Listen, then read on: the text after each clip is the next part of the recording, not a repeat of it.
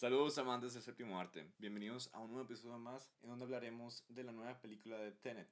Esto es Locomotion Opinion, la voz del séptimo arte con Guillermo Alexis. Comenzamos.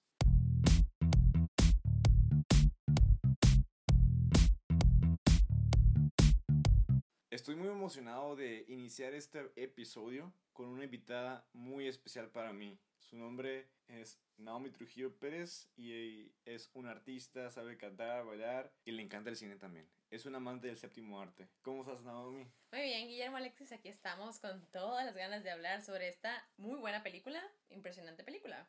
Tenet. Tenet, ah, es todo. Este, la verdad, si no conoces a Christopher Nolan, no te preocupes, ahorita te vas a introducir un poquito de su filmografía y en verdad, son muy poquitas películas, son nueve películas, pero vaya que lo hace de una manera muy bien hecha, a su estilo. Unas son de su originalidad, él escribió el guion, y otros tuvo que, tuvo que nada más dirigirlos, ah, y otra adaptación. Por ejemplo, la primera película, Memento, del año 2000. Él escribe, pero no fue su idea original.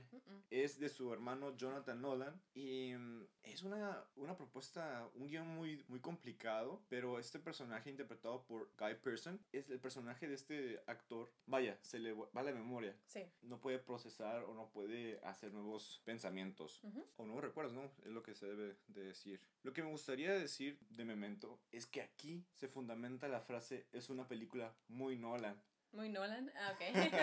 Porque puede ser que no le entiendas a la película, o al final sí la entiendes, pero si la ves una o dos veces. Nolan le fascina mucho la acción y el drama. Y con la trilogía del Caballero de la Noche hace películas de una manera excepcional, una obra de arte. Las primeras tres películas de, de este cineasta para hacer una película DC, vaya que, que, lo, que lo hace de una manera estupenda. De hecho, Christopher Nolan se caracteriza mucho porque saca lo mejor de sus actores. Y a través de este, de este episodio te voy a hablar de John David Washington y Robert Pattinson que son los actores de Tenet. Pero volviendo aquí al Caballero de la Noche, quiero hacer una mención especial con, por Hitler, que en verdad lo hizo bastante bien y Nolan le sacó el jugo necesario para que fuera nominado al Oscar y ganador del Oscar. Sí, claro. Y vaya, vámonos a una de las mejores películas, en mi opinión, eh, Inception. 2010. Ah, claro que sí, Inception, sí, sí. Esta película que tiene un drama igual. No se entiende esta película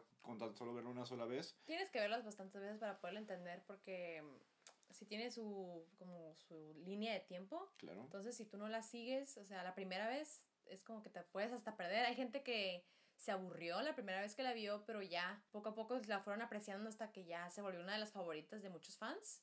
De que Inception es muy reconocida por los efectos especiales, por el arte de VFX artists que tienen muy buena calidad de dibujo, tienen que, pues el diseño está como muy, es de otro nivel, sobre todo porque hicieron verlo como si fuera un, casi casi como un origami, todas las escenas, porque todo se doblaba, todo se iba para un lado, entonces sí, llamaba mucho la atención la parte visual de Inception. Sí, el propósito de, del origami, ¿no? Es, es muy importante porque la película en sí la debes de ver, debes de estar sentado en tu sala viéndola y entenderle poco a poco, porque es una es un drama que, que, va muy rápido, pero los detalles son muy importantes. Y con la siguiente película, Interestelar, este, esta película me gustó mucho.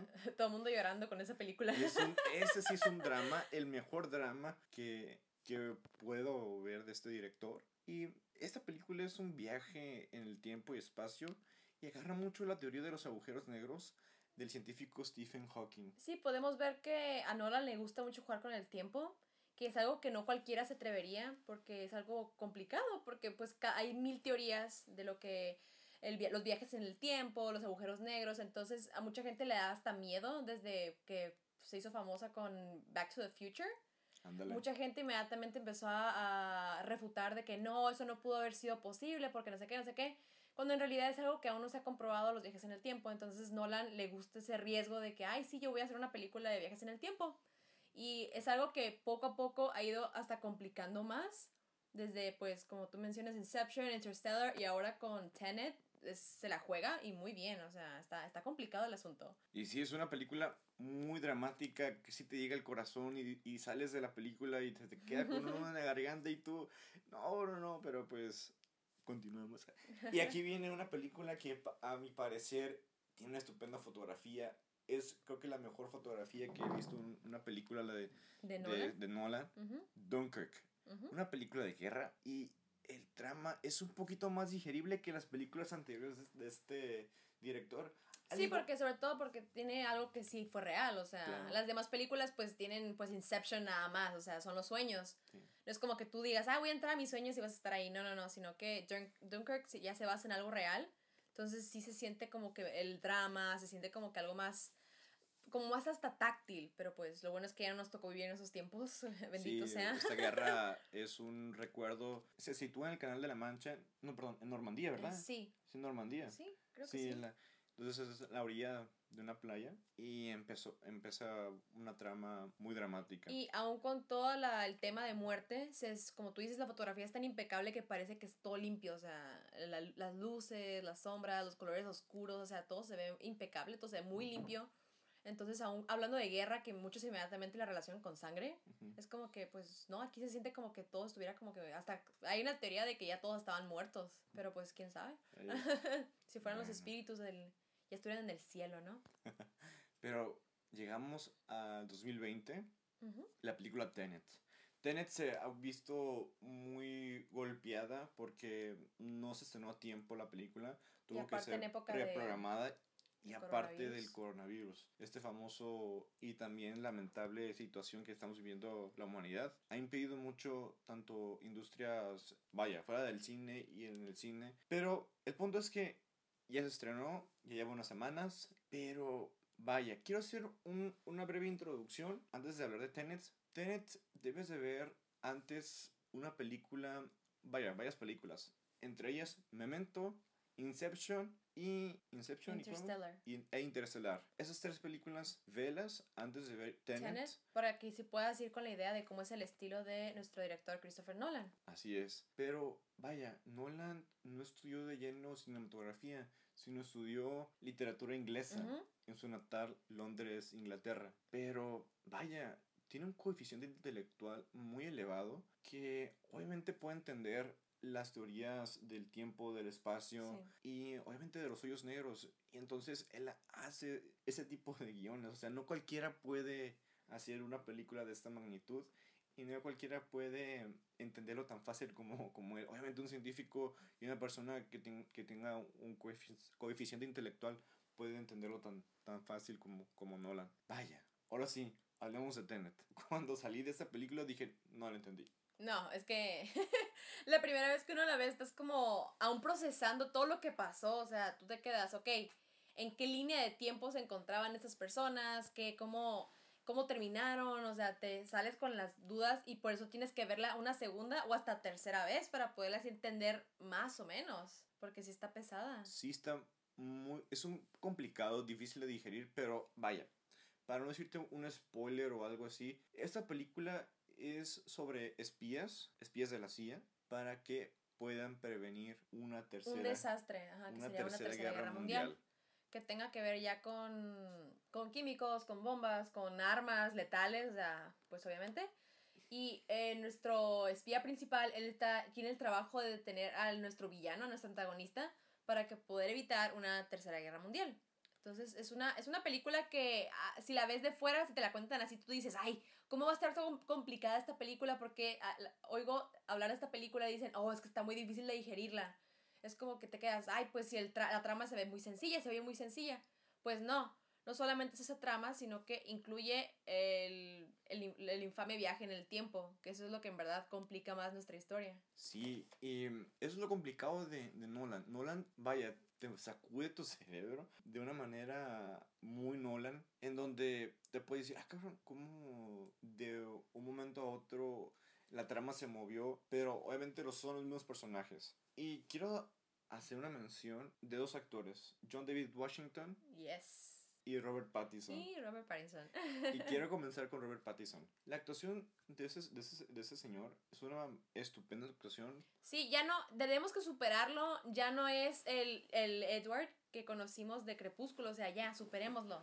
Ella ha estado en muchas mejores eh, filmografías, ha estado que en mejores películas, simplemente con The Lighthouse, donde en verdad su actuación dio un brinco, una, una vuelta de 180 grados, o sea, ya no, yo, me, yo taché a Edward Cullen, o sea, yo ya inmediatamente lo puse como Robert Pattinson, ¿quién es el vampiro ese que todos conocimos?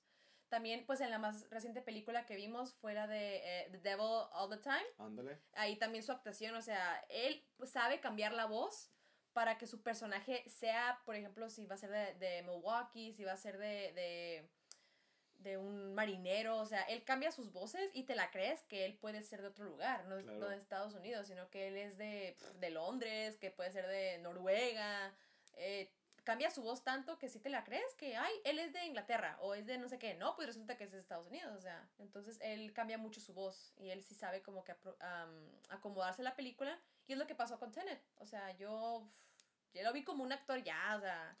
Sí, está bien posicionado, tiene una carrera muy avanzada. Y como lo dijo Naomi, tiene dos películas anteriores que en verdad lo hizo bastante bien en El Faro y The Devil All the Time.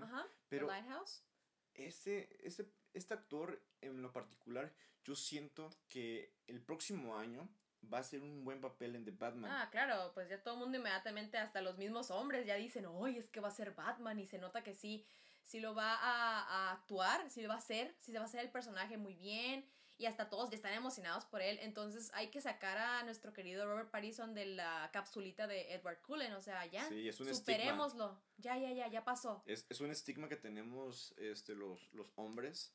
Que yo, en lo personal, digo, ¿sabes qué? Este vato no. Porque no, no se me figura como si fuera un, un hombre hombre.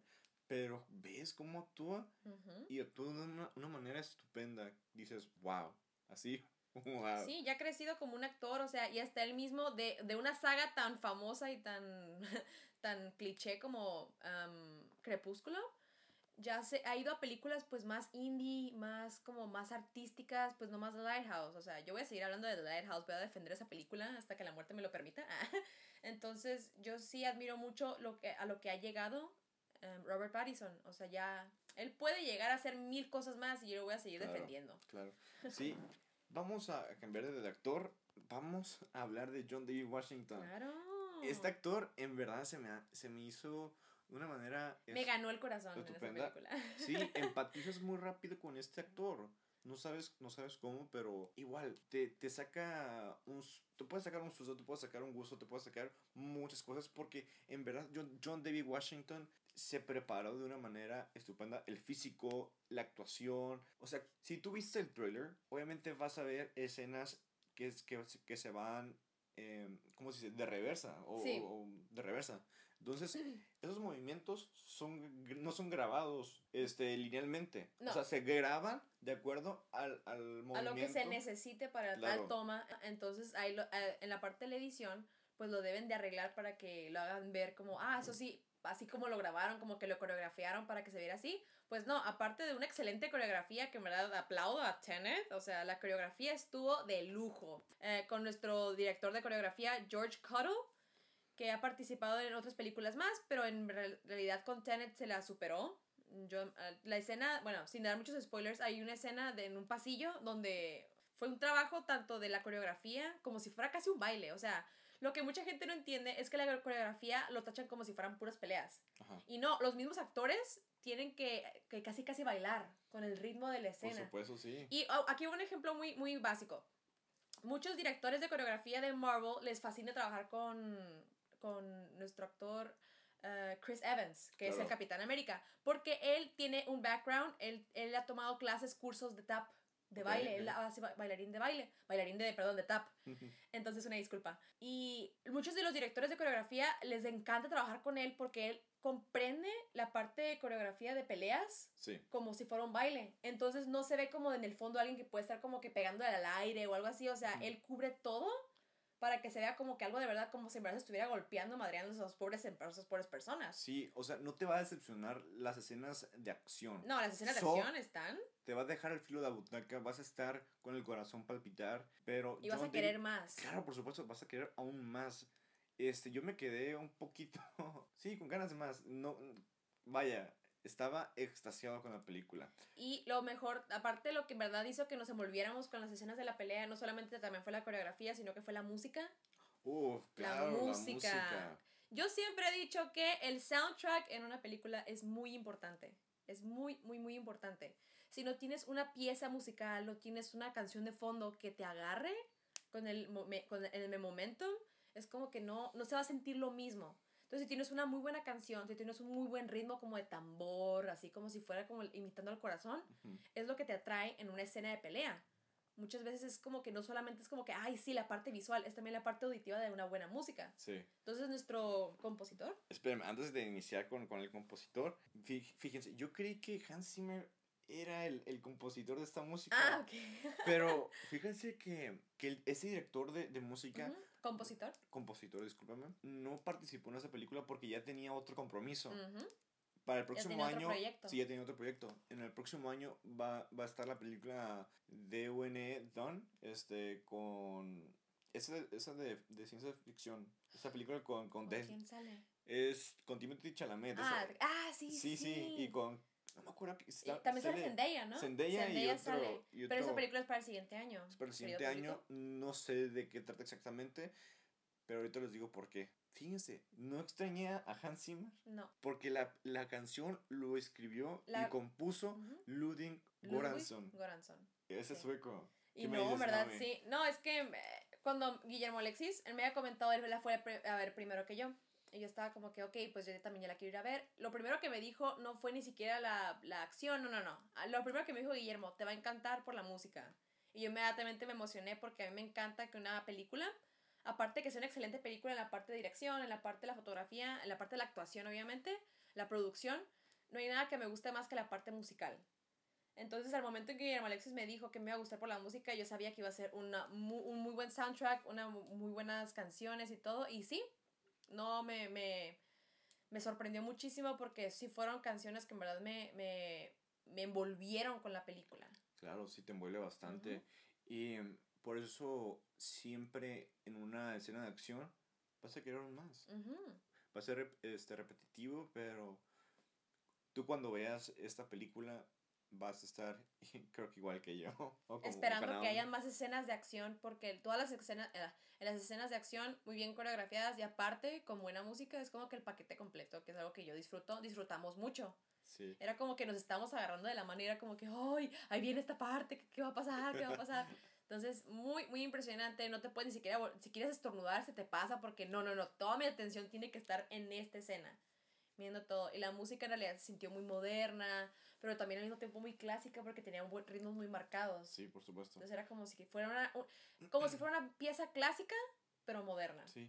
De hecho, cuando estaba escuchando la, la, la música, eh, se me vino a la mente varias opciones de quién, quién podía ser este, este, este, este compositor? ¿Quién fue? ¿En qué película he, he escuchado este ritmo, esta, esta música? Y, adivinen en, en, dónde salió. ¿En dónde? En Black Panther. Black Panther, que resulta que en ese año en los Oscars fue la que ganó a mejor soundtrack, a mejor música, música. Mejor música. Mejor, banda sonora. Sí, así es. Entonces se nota inmediatamente que este hombre, eh, Ludwig Göransson, sí sabe de sí sabe lo que habla. Bastante sabe. Y fíjense también que, que él compuso la música de The Mandalorian. Mandalorian. Wow, The Mandalorian en verdad lo hace una de, las series más exitosas y aparte eh, premiada por, por los premios Emmy, valga redundancia. Y pues es la más premiada, ¿no?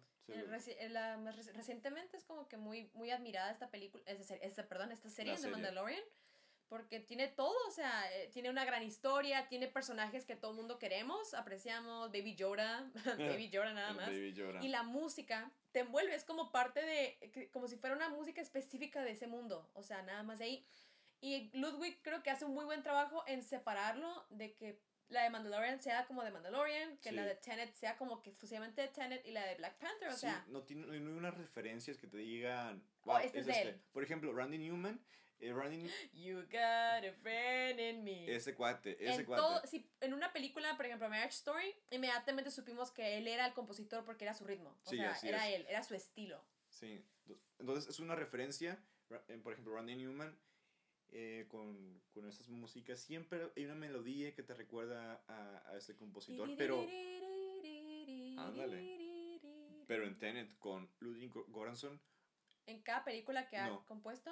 Se, no se siente diferente. Es diferente, así es, así es, Ujú. por supuesto. Y es algo que en verdad se admira mucho porque muchos artistas caen en ese, en ese hoyo Sí, de que toda su música suena la misma. Y él no, él tiene ese- esa capacidad de que cada película, cada producción que ha hecho, pues se escucha cada, en cada una se escucha diferente, no es lo mismo. Y es algo que en verdad, un aplauso. Un aplauso, claro, por Göransson, en verdad, wow.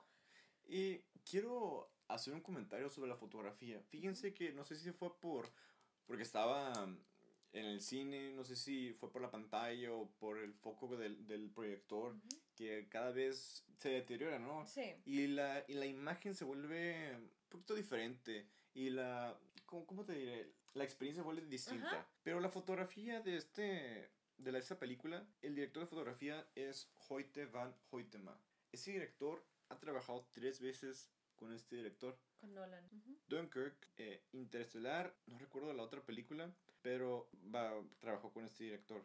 Entonces, en verdad, en Dunkirk hizo una fotografía estupenda Ujú. nítida con luz naturales estupendas. Ay, pues es esta película de Tenet. Pues sí.